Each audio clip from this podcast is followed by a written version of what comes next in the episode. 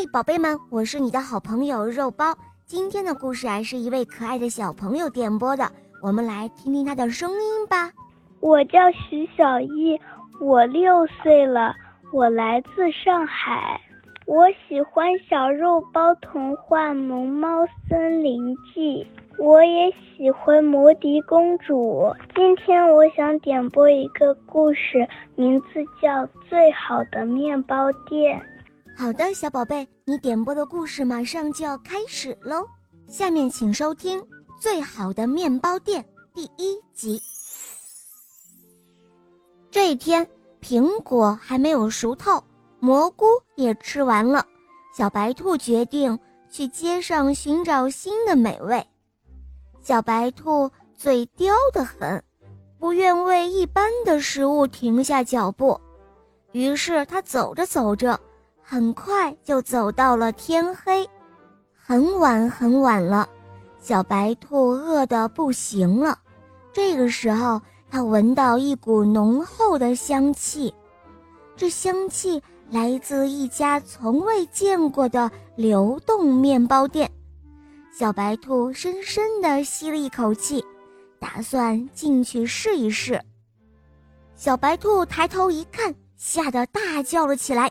香香的面包店里，居然坐着一头大灰狼。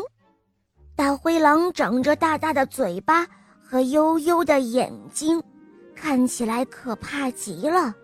哦。你想尝尝吗？刚烤好的最好的面包。小白兔本想撒腿就跑，但是听到狼先生说是最好的面包，还是忍不住走到了柜台前。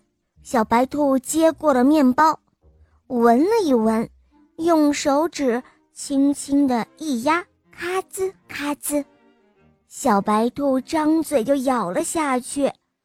吞下满口麦香，小白兔不由得赞叹着：“哇，这真的是我吃过的最好的面包！”狼先生的脸上满是得意：“这当然是最好的，我就喜欢最好的。”小白兔吃了一个又一个，每一种面包都有不同的美味。虽然它害怕狼，但是。它太喜欢狼先生做的面包了，他忍不住的想：“呃，如果我也能够做出这样的面包，那该多好啊！”呃，您您喜欢吃兔子吗？小白兔壮着胆子问狼先生。狼先生皱皱眉头，不耐烦的回答说：“切，我才不吃呢。”兔子哪有我的面包好吃啊？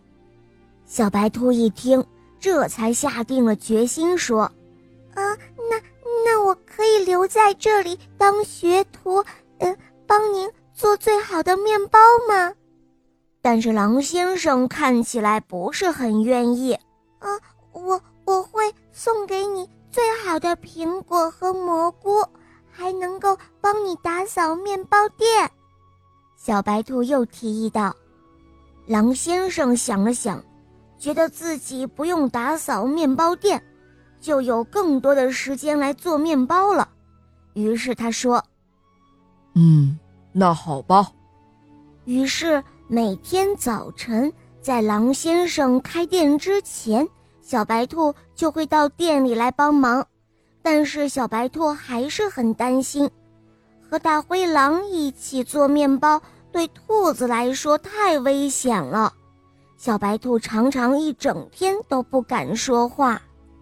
哈哈，宝贝们，第一集呢就讲到这儿了。